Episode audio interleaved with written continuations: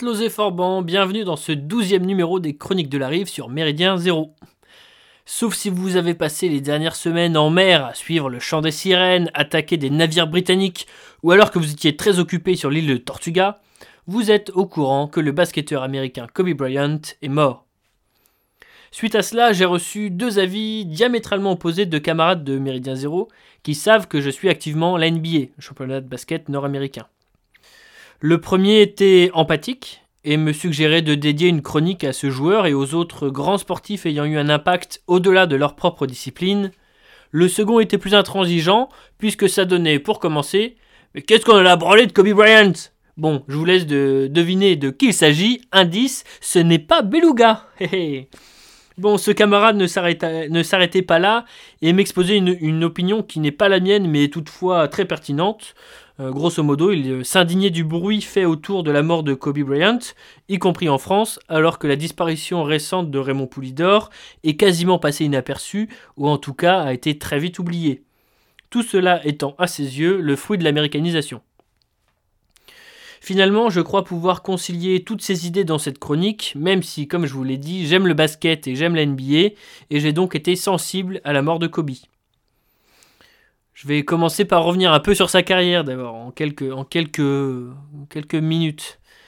Euh, Kobe Bryant a rejoint l'NBA en 1996 à l'âge de 17 ans seulement, en sortant du lycée, et donc sans passer, sans passer par la case université. Euh, d'abord un peu foufou, il a toutefois toujours été un gros travailleur, s'inspirant notamment beaucoup de son héros, Michael Jordan, que vous connaissez tous certainement, qui en plus évolue au poste d'arrière comme Kobe. Entre 2000 et 2002, Kobe remporte trois titres de champion NBA avec les Los Angeles Lakers, aux côtés du pivot Shaquille O'Neal. Enfin, pivot, c'est pas vraiment le terme adéquat. Faudrait plutôt parler de Golgoth, de monstre, de titan pour évoquer ce type qui fait 2m16 et 147 kg. Eh oui, plus que Beluga là encore. Oh c'est un peu méchant ça. Bref, Kobe gagnait, euh, Kobe était très fort et marquait beaucoup de points, mais Kobe n'était pas l'option numéro 1 des Lakers. C'est pourtant lui qui est resté en Californie lorsque les deux hommes se sont disputés en 2004. Le puissant Shaq dominait lors des matchs, mais était feignant en dehors, ce qui n'était pas du tout du goût de Kobe qui travaillait sans cesse. Ce dernier euh, euh, a donc été ensuite pendant trois ans la seule star de l'équipe sans retrouver les finales, mais en compilant des, statistiques invraisemblables. Euh, je vais vous citer un, exemple. Le 22 janvier 2006, il a inscrit 81 points à lui seul lors d'un match contre les Toronto Raptors. 81. Euh, il s'agit encore à ce jour de la deuxième meilleure performance de tous les temps après les 100 points inscrits par le légendaire Will Chamberlain euh, le 2 mars 1962 c'était une, performance remarquable, mais c'était quand même une époque très différente. Et ce type était un athlète euh, fantastique dans, dans une NBA où les, la, majorité des joueurs étaient, étaient des, êtres humains normaux, disons. Euh, d'ailleurs, en deux mots encore, euh, Chamberlain possède une ribambelle de records qui ne seront sans doute jamais battus, et il a même été un grand joueur de volleyball à l'issue de sa carrière de basketteur. Bref, il avait bien sa place dans cette chronique, mais revenons-en à Kobe. En 2008, il est rejoint à Los Angeles par l'espagnol Pogazol, que vous connaissez certainement aussi. Il a d'ailleurs fait beaucoup de mal à l'équipe de France de basket euh, ces dernières années. Euh, ensemble, ils parviennent à mener les Lakers en finale trois ans de suite et remportent le titre deux fois, en 2009 et en 2010. Kobe est désormais l'homme fort, le Shaq est oublié, et euh, il est désigné meilleur joueur de la saison en 2008 puis meilleur joueur des finales en 2009 et en 2010. Bref, c'était vraiment euh, l'un des tout meilleurs joueurs de la NBA pendant, longtemps, et notamment à cette époque-là. La fin de carrière de Kobe sera moins brillante, quoique.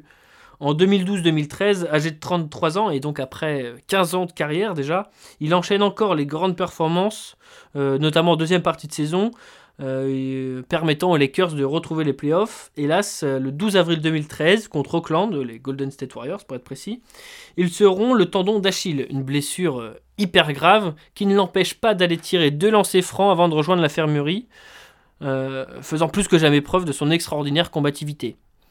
Revenir de cette blessure est, une épreuve, est une épreuve, et il l'a fait. et trois ans plus tard, il a mis fin à sa carrière, et pour son dernier match, contre l'équipe de Salt Lake City. Euh, alors que Los Angeles est mené de 10 points à 3 minutes de la fin, il porte, comme d'hab, son équipe sur les épaules et offre la victoire aux Lakers. Euh, il termine la soirée et ses 20 ans de carrière en inscrivant 60 points. Là aussi, c'est fort. Après sa carrière, euh, Kobe ne s'est pas éloigné du basket. il a formé et accompagné l'équipe de sa fille, Gianna, et organisé euh, des camps d'entraînement, euh, délivré des conseils et fait la promotion du basket féminin. il n'avait pas de fils, donc euh, il a pris le, penchant du basket féminin. C'est justement en se rendant à l'un de ces camps avec sa fille Jana et plusieurs autres familles que l'accident du 26 janvier a eu lieu. Kobe est mort pour le basket, pour le basket, comme d'autres grands sportifs sont morts pour leur discipline. Je pense à Ayrton Senna, bien sûr, qui s'est tué sur le circuit automobile d'Imola le 1er mai 1994. Euh, euh, autre point commun entre ces deux hommes, leur disparition prématurée a largement dépassé les frontières de leur discipline. Là où la mort du footballeur Marc Vienfoé en 2003 n'avait eu d'impact que, entre guillemets, sur le monde du foot, celle de Bryant et euh, Senna ont eu un impact mondial. Comme dirait mon camarade, euh, l'américanisation joue évidemment sur la médiatisation de la mort de Kobe, mais elle n'explique pas tout. Et d'ailleurs, Senna était brésilien et encore droit régulièrement à des films ou documentaires retraçant sa vie.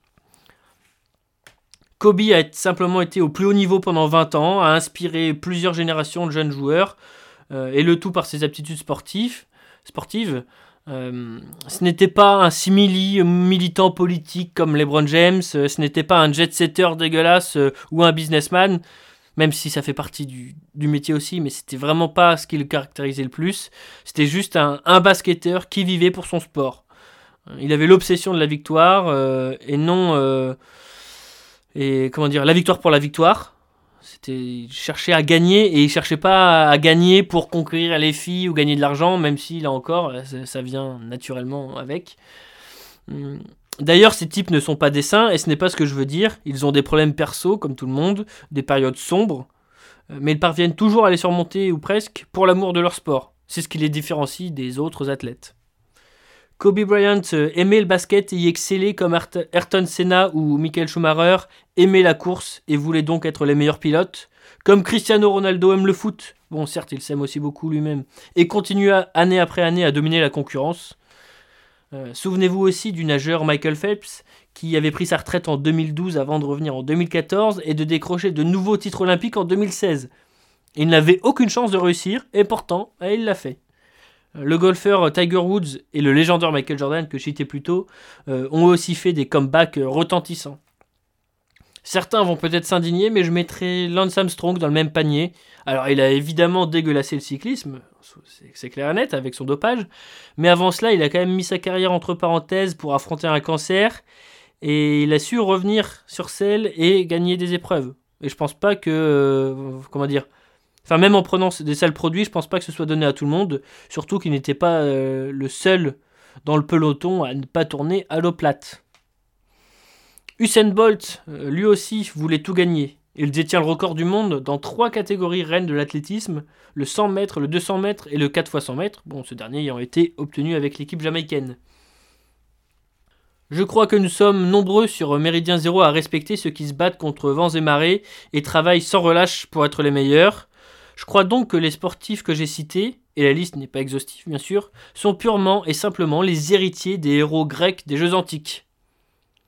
Contrairement aux idées reçues, eux aussi bénéficiaient de nombreux avantages lorsqu'ils gagnaient une course ou une compétition. Ils n'avaient pas qu'une couronne de laurier sur la tête, mais aussi des sommes d'argent, des avantages fiscaux et des repas fournis par leur cité durant toute leur vie. Plutôt, plutôt cool. Certains avaient même droit à des statues et des poèmes, et des pièces de monnaie à leur effigie étaient forgées. La mort ne stoppait pas les honneurs, puisque leurs exploits étaient gravés sur leur tombe.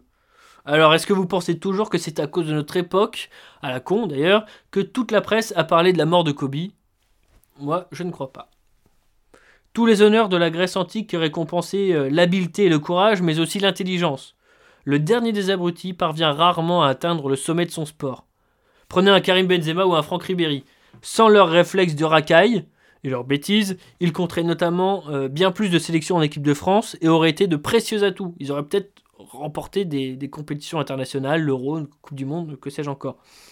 On le voit d'ailleurs avec le Portugal de Cristiano Ronaldo, qui est peut-être très arrogant, mais qui, euh, pour sa sélection nationale, euh, avec sa persévérance et en respectant ses coéquipiers et leur niveau, a aidé son équipe à remporter l'Euro en 2016.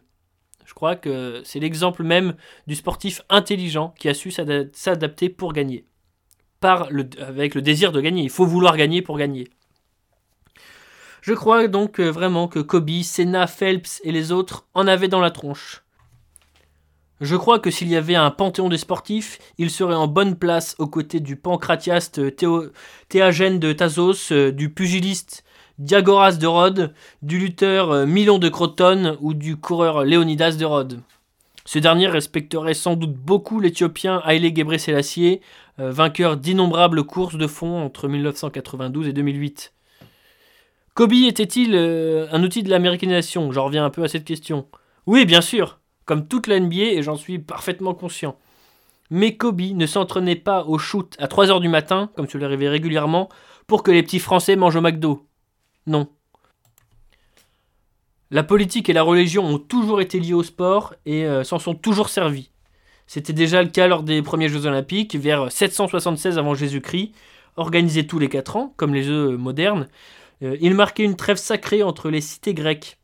Le sport prenait donc le pas sur la politique, déjà. C'était aussi un événement spirituel en l'honneur de Zeus et avec la présence de prêtres. Grecs, communistes, nazis, fascistes, capitalistes, chinois, musulmans, tous ont compris l'importance des grands événements sportifs. Faut-il pour autant blâmer les sportifs? Les grands athlètes ont toujours passionné les foules, ils étaient 40 000 à se presser à Olympie lors des épreuves. Tous n'avaient pas pour objectif de devenir champion, tout le monde n'est d'ailleurs pas fait pour le sport, et heureusement, mais l'effort et la combativité dont font preuve les sportifs sont de merveilleuses sources d'inspiration. L'homme peut faire beaucoup, et ses athlètes en sont les preuves vivantes. Comme aujourd'hui, le sport dépassait largement le cadre du stade. On organisait en effet des concours de musique et de chant. D'ailleurs, ce genre de discipline avait été remis au goût du jour lors des premiers Jeux olympiques de l'ère moderne, Pierre de Coubertin, en personne, avait même eu la médaille d'or dans l'épreuve de littérature. Sachez par ailleurs que la marque américaine Nike, que vous connaissez tous, euh, qui était aussi l'équipementier de Kobe Bryant d'ailleurs, a été baptisée d'après la déesse Nike, euh, qui dans la mythologie grecque personnifie la victoire. Le panthéon du sport aurait une sacrée gueule, plus que l'espèce de temple franc-maçon où gît la vieille Simone Veil. L'Athénien Philippides, légende de la bataille de Marathon, aurait bien sûr une grande statue en son honneur, tout comme le grand Hercule. Dans l'allée réservée aux sportifs de chez nous, on retrouverait peut-être euh, Raymond Coppa à la première place. Un ancien mineur devenu génie du foot, ça a de la gueule pour représenter la combativité d'un sportif. Marcel Cerdan serait là aussi, tout comme Pierre de Coubertin que j'évoquais plus tôt. Hélas, Camille Muffat, Alexis Vastine et Florence Artaud auraient aussi leur propre place là-bas depuis le 9 mars 2015 et le crash de leur hélicoptère. Ouais, c'est décidément une foutue machine. Ces trois sportifs euh, n'avaient pas le prestige des autres cités aujourd'hui, mais n'avaient pas moins de cœur, de courage et de palmarès. Vastine aurait d'ailleurs euh, eu plus de récompenses sans les arbitres corrompus du monde de la boxe. Florence Artaud, elle, aurait de la compagnie avec Eric Tabarly. Sébastien Loeb, Tony Estanguet et Jérôme Fourcade sont, encore bien vivants, mais ils seraient un jour. On retrouverait sans doute quelques rugbyman et deux ou trois cyclistes. Poulidor serait derrière Copa, en deuxième place, bien sûr. Merci d'avoir écouté les chroniques de la rive sur Méridien Zéro. Merci d'avance à ceux qui nous feront un don via notre site internet. Et bon vent.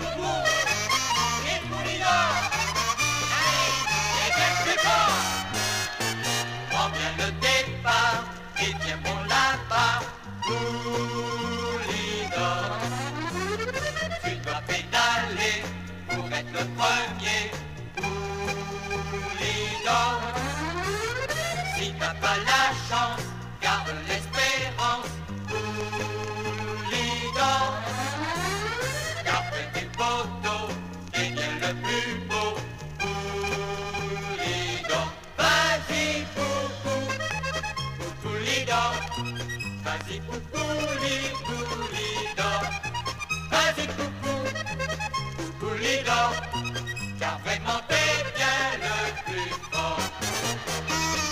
Vas-y coucou, il pouli d'or, hé, hé, hé, pouli. Vas-y coucou, il pouli d'or, t'es bien plus fort. Pouli, donc t'es le plus grand, tu es sa tournée, non? You got the la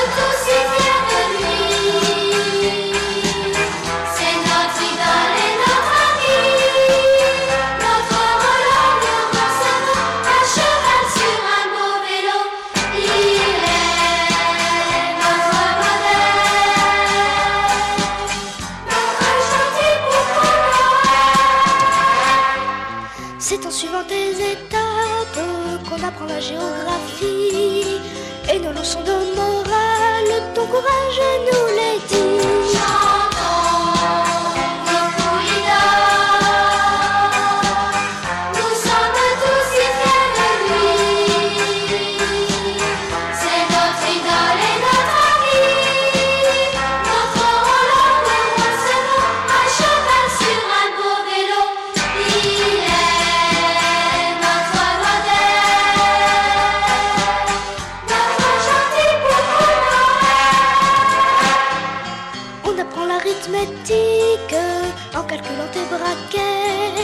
et les courades atomiques, on les fait sur tes mollets.